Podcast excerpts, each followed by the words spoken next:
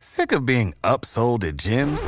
My guy, you're currently a base member. For $90 more, I can upgrade you to our Shred membership. For $130 more, you'll be a Swole member. And for just $300 more, you'll reach Sweat Platinum. At Planet Fitness, you'll get energy without the upsell. Never pushy, always free fitness training and equipment for every workout. It's fitness that fits your budget. Join Planet Fitness for just $1 down and $10 a month. Cancel anytime. Deal ends Friday, May 10th. See Home Club for details.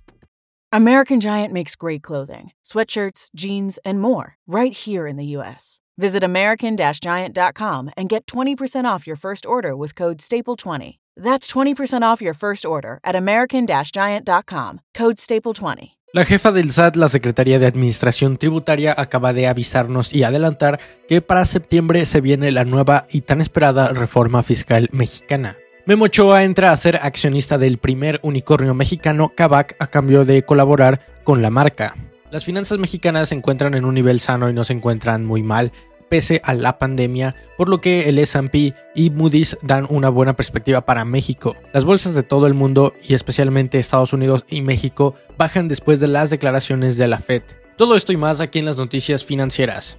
Hola a todos, bienvenidos a las noticias financieras. El día de hoy vamos a estar discutiendo acerca de todo lo que acaba de decir la Fed y de sus nuevos statements acerca de la política monetaria de Estados Unidos que terminan afectando a prácticamente todo el mundo. Así es que si no quieres esperarte nada de eso, vamos con el video. Raquel Buenrostro, que es la jefa de la Secretaría de Administración Tributaria, nos acaba de adelantar que para el mes de septiembre y cuando ya haya tomado posesión el nuevo secretario de Hacienda y Crédito Público y junto con el paquete económico del año 2022 se va a presentar la nueva reforma fiscal tributaria, en la cual se afirmó que no se van a tocar, por decirlo de alguna manera, y con esto se refiere a que no van a hacer ninguna modificación en cuanto a los impuestos que pagan los asalariados y muchos analistas están diciendo que se están enfocando en lo que llaman los peces gordos o básicamente los grandes contribuyentes que son las empresas que son básicamente los que están pagando muchísimos impuestos en el país. E indican que también esto podría traer unos beneficios anuales para el SAT de unos 200 millones de pesos. Y es que mucho ya se habla del comercio informal y de que el comercio informal en México no paga impuestos y que este podría ser uno de los grandes problemas del por qué México está en el último lugar de la OCDE en cuanto a recaudación de impuestos. Sin embargo, el SAT quiere enfocarse en los peces grandes, en los que más están pagando los impuestos porque creen que de ahí pueden obtener más dinero y más recaudación. Es algo parecido a lo que están tratando de implementar en Estados Unidos porque ellos están alegando que las personas más ricas de todo Estados Unidos son los que menos pagan impuestos en cuanto a una tasa real es decir, de todos los ingresos que tienen, cuántos de esos ingresos están pagando en impuestos. Pues resulta que en Estados Unidos aproximadamente las personas de clase media, una casa normal, paga entre un 30 y un 39% de impuestos, mientras que los más ricos, las empresas y las personas más ricas de todo Estados Unidos pagan aproximadamente de entre un 1 y un 10%. Y lo mismo sucede en México que como presentamos el día de ayer, algunos sectores pagan muy pocos y muy bajos impuestos desde el 1 y hasta aproximadamente el 5% como mucho. Y muchos podrían llamar a esto un paraíso fiscal. Todo esto porque las empresas y las personas más ricas del país y de todo el mundo se aprovechan de esas lagunas que la ley no deja bastante claras. Entonces el SAT y el gobierno mexicano quieren enfocarse en esas empresas que no están pagando los impuestos como deberían o como al menos ellos esperan, porque las empresas están simplemente pagando conforme a las leyes. Pero el gobierno no quiere enfocarse en la clase media ni en el comercio informal, al menos por el momento ya que también la jefa del SAT dijo que sí, por supuesto quieren enfocarse en la informalidad y eso es algo que también les preocupa, pero quieren ir de lo más rentable a lo menos rentable y en ese momento el que las grandes empresas no estén pagando o que estén pagando pocos impuestos es lo más rentable para el SAT hacer que paguen más. Pero nos seguimos a la siguiente noticia y esta viene de Moody's, ya que aun cuando en México se está hablando de que ha habido un cambio político o un cambio económico en cuanto al rumbo y el futuro de México. Ellos acaban de decir que esto no va a afectar en básicamente nada el rumbo ni la trayectoria política o económica mexicana y que incluso con los nuevos nombramientos tanto del Banco de México con Herrera que acaba de ser asignado al puesto, aún falta que se apruebe por el Senado, pero prácticamente acaba de ser asignado al puesto y también con Delao que acaba de ser asignado al ser titular de la Secretaría de Hacienda y Crédito Público, aún así reconocen que básicamente nada ha cambiado. Sin embargo, sí reconocen que ahora, post elecciones, el presidente y su partido, junto con sus aliados, no tienen la mayoría calificada, es decir, dos terceras partes de la Cámara de Diputados para que con facilidad puedan aprobar cualquier ley que permita cambiar la constitución. Y con este cambio político en el que simplemente pasaron de tener la mayoría calificada a tener la mayoría simple y que ahora no van a poder cambiar la constitución radical tan fácilmente, Moody's está admitiendo que esto es bueno para el país, ya que precisamente no se pueden hacer cambios radicales. Y S&P, que también es una calificadora de crédito, acaba de dejar la nota de la deuda soberana mexicana en BBB, lo cual aún lo deja como un tanto bueno, no es tan malo, podría ser mejor por supuesto, pero no es tan malo y todavía está en el rango de inversión. Sin embargo, tiene una perspectiva a futuro negativa. Y todo esto por Pemex ya que temen a que la estatal necesite de aún más dinero del gobierno y ya saben que el presidente está dispuesto a darle lo que sea que necesite su gran bebé Pemex. Sumado a que la seguridad pública no ha mejorado en los últimos meses es que han dejado esta perspectiva en negativo. Y el canciller mexicano Marcelo Ebrard de Relaciones Exteriores se acaba de reunir con su contraparte de Estados Unidos para reafirmar su compromiso por reactivar la zona fronteriza norte de nuestro país. Y es precisamente por eso que el gobierno ha destinado un millón de vacunas Johnson Johnson de una sola dosis para esa zona porque piensan que es una zona clave para la reactivación de toda la economía mexicana. Pero nos pasamos a la siguiente sección que son los mercados nacionales y aquí es donde vamos a ver acerca de la Fed. Y tenemos que empezar con noticias de la inflación, pero esta vez no de Estados Unidos ni de México, sino de Inglaterra, ya que al igual que México, Estados Unidos y básicamente cualquier parte del mundo, se han visto afectados por la inflación en este mes de mayo subiendo un 2.4% con su máximo que han tenido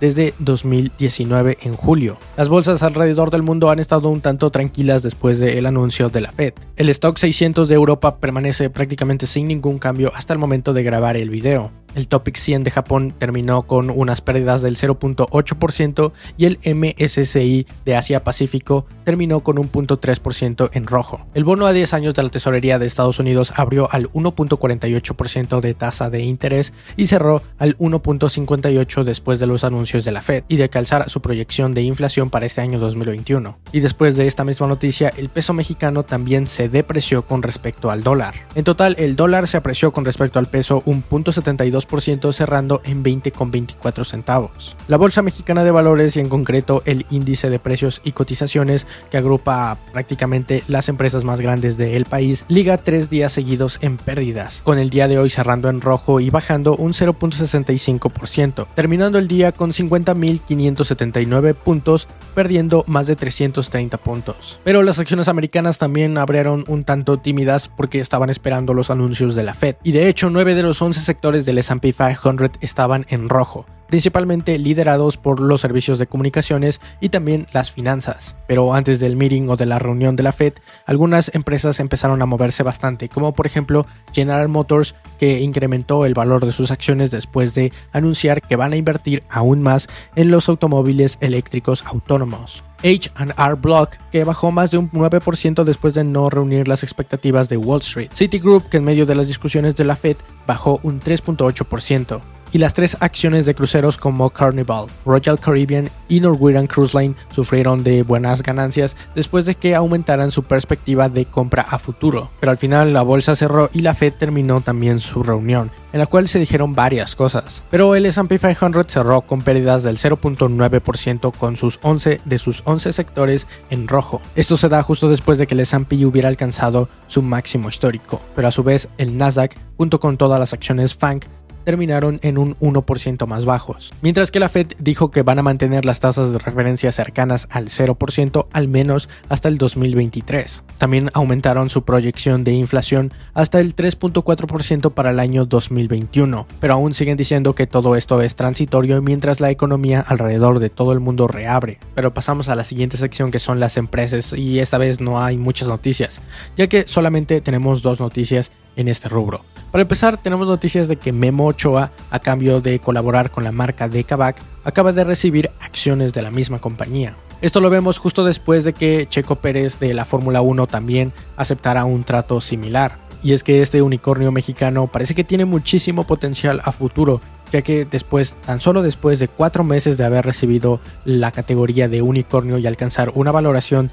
de mil millones de dólares, parece que ya la superó por cuatro y acaba de alcanzar una valoración de cuatro mil millones de dólares. Y por último, según una encuesta realizada por Reuters, en Latinoamérica las empresas que más se reconocen están en el siguiente orden. Número 1, Natura. Número 2, Nike. Número 3, Lego. Número 4, McDonald's. Número 5, Apple. Número 6, Netflix. Número 7, Rappi. Número 8, Spotify. Número 9, Google. Y por último, Mercado Libre. Y precisamente son estas marcas las que más están presentes en Latinoamérica. Así que si quieres invertir en esta región y quieres ver más o menos qué empresas podrían hacerlo bien, aquí tienes un ejemplo. Pero bien, eso es básicamente todo lo que tienes que saber que sucedió alrededor del mundo financiero. Recuerda compartir el video para que todos los demás estén informados acerca de todo lo que sucede. Mi nombre es Alejandro y espero que tengas una excelente inversión. Bye. Hola, yo soy Alejandro y este es mi gato. Se llama Getulio. Como puedes ver, a Getulio le encanta comer. Así que ayúdame a alimentarlo. Suscríbete a este canal. No lo hagas por mí, hazlo por Getulio. Me estoy quedando sin dinero. When you need mealtime inspiration, it's worth shopping Kroger, where you'll find over 30,000 mouthwatering choices that excite your inner foodie. And no matter what tasty choice you make, you'll enjoy our everyday low prices, plus extra ways to save, like digital coupons worth over $600 each week. You can also save up to $1 off per gallon at the pump with fuel points. More savings and more inspiring flavors make shopping Kroger worth it every time. Kroger, fresh for everyone. Fuel restrictions apply.